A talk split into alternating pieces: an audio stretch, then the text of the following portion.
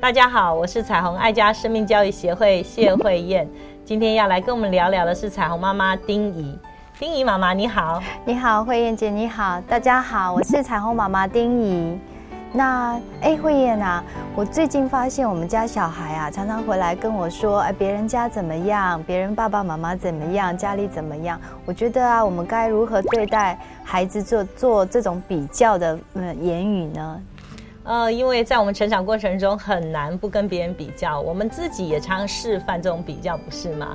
我们常常把孩子跟别的孩子比较，比较我们的左邻右舍啦，比较我们堂兄弟姐妹呀，比较他的功课表现啊，比较他的身高啊，甚至同一个年纪，为什么人家就可以吃的那么壮那么好哈？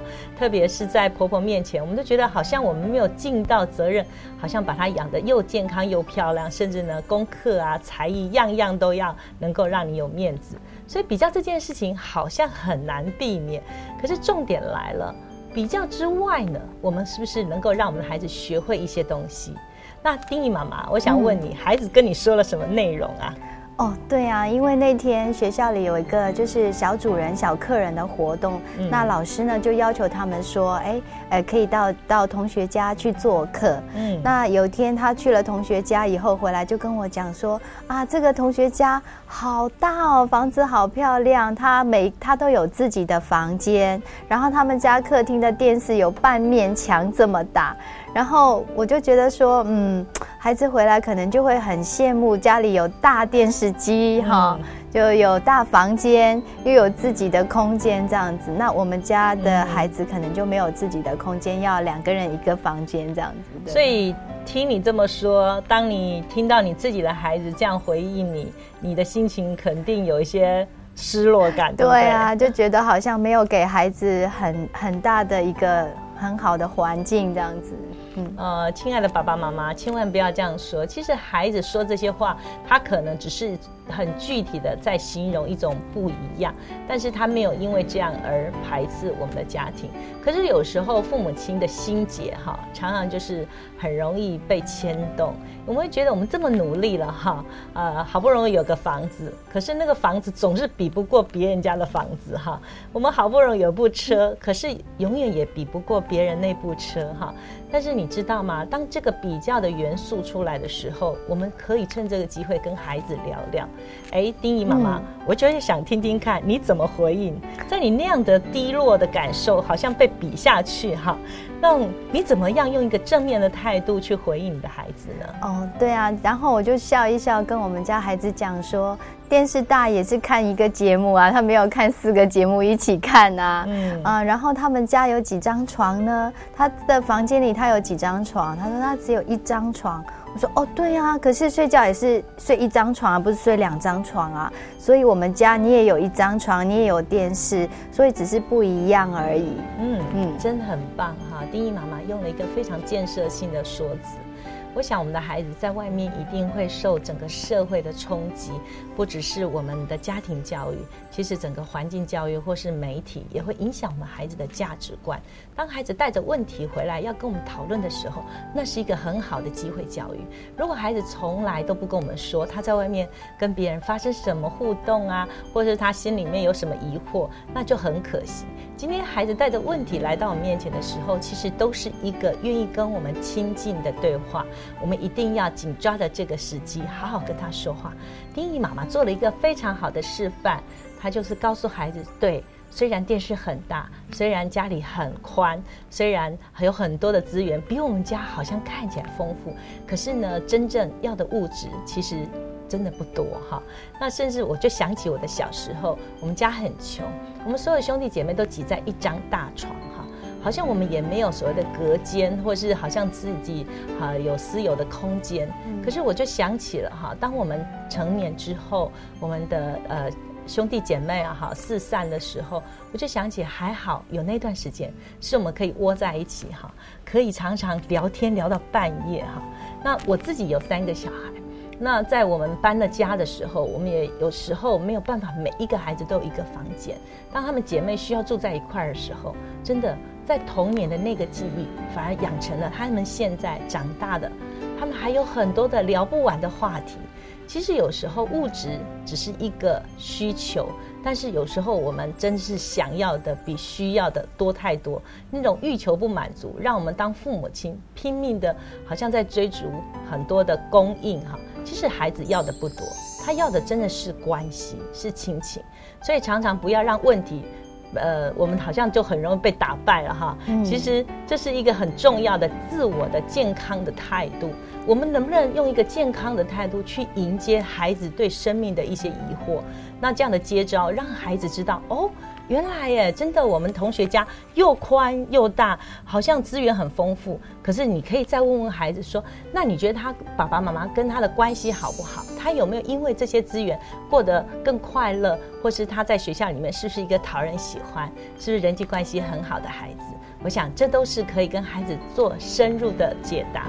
也不一定要有一个标准的答案，总是让孩子有一个可以去呃更多元的思维的一种呃思考的路线，不要因为别人的物质，好像就我们就觉得矮人一截哈。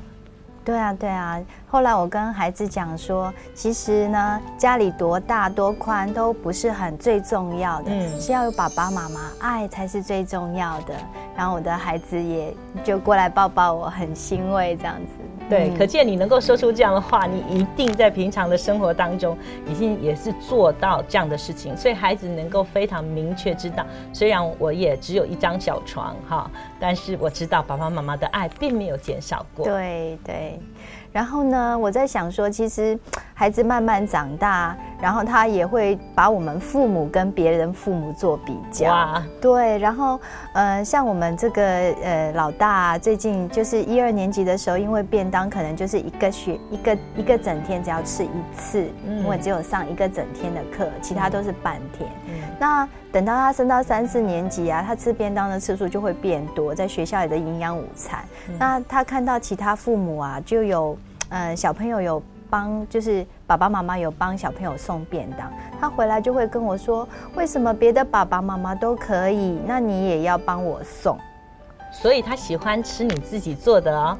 哎，其实我不是一个很会煮菜的妈妈，但是他就觉得，呃，就是学校里的营养午餐可能吃时间久了，羡慕别人就是可以送外食这样。嗯，所以当孩子有这样的要求的时候，你要看到他的动机是出于好意。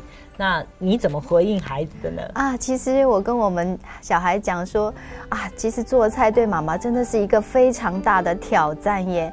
那如果你真的希望妈妈送便当的话，那你可不可以列菜单给妈妈呢？哇，不只是要你做，你还允许他自己挑他要吃的。所以这个妈妈哈，虽然说，嗯，丁宇刚刚自己说，好像他不是很擅长做，但是你这么勇敢哈，愿意可以让孩子。选择他要吃的，而你努力要去做他喜欢吃的，哈。对，因为我觉得说孩子他想要吃我做的便当，那我不知道他的动机是羡慕别人有好好东西吃呢，还是希望妈妈可以中午又来看我一眼。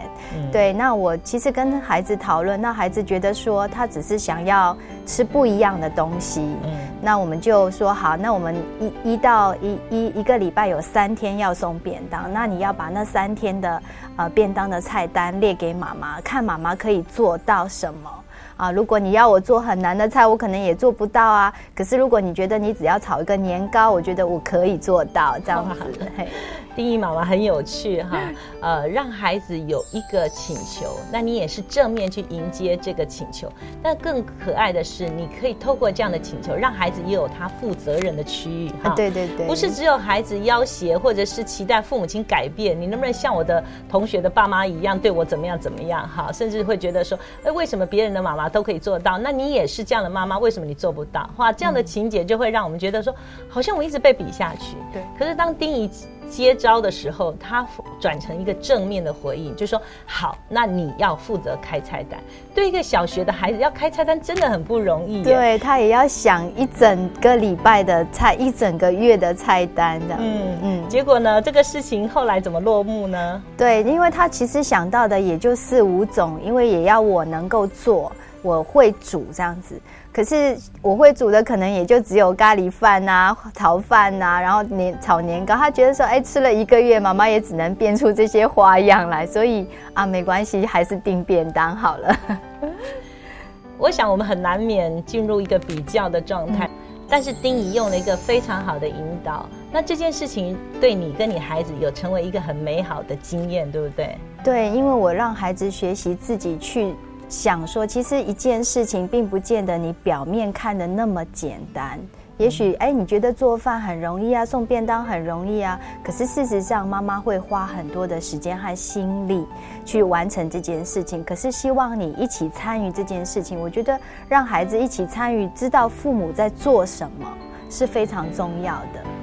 今天丁怡妈妈给我们做了非常好的示范。当孩子带着一种比较的心情来跟我们谈论这件事的时候，第一个，当父母的我们不要有被击倒的感觉，好像我们被比下去了。我们不如他同学的父母可以提供这么好的资源，或者我们不如他同学的妈妈可以拿做的一手好菜哈。我想这样的自我。比较健康的态度去迎接在管教的路上，孩子有时候羡慕别人并没有错，但是他的羡慕当中可能带着他没有想到的深度的问题。那丁一妈妈做了很好的示范，能够理解孩子他的渴望，那也帮助孩子去走过那个历程，比较就不会成为永远一直的议题，因为他会发现我的妈妈虽然菜没有做的那么丰富，可是仍然是一个无可取代的好妈妈，是我独有的妈妈。感谢大家，希望我们一起做一个快乐的父母，看重孩子的生命力，让每个家庭婚姻更亲爱，儿童生命更精彩。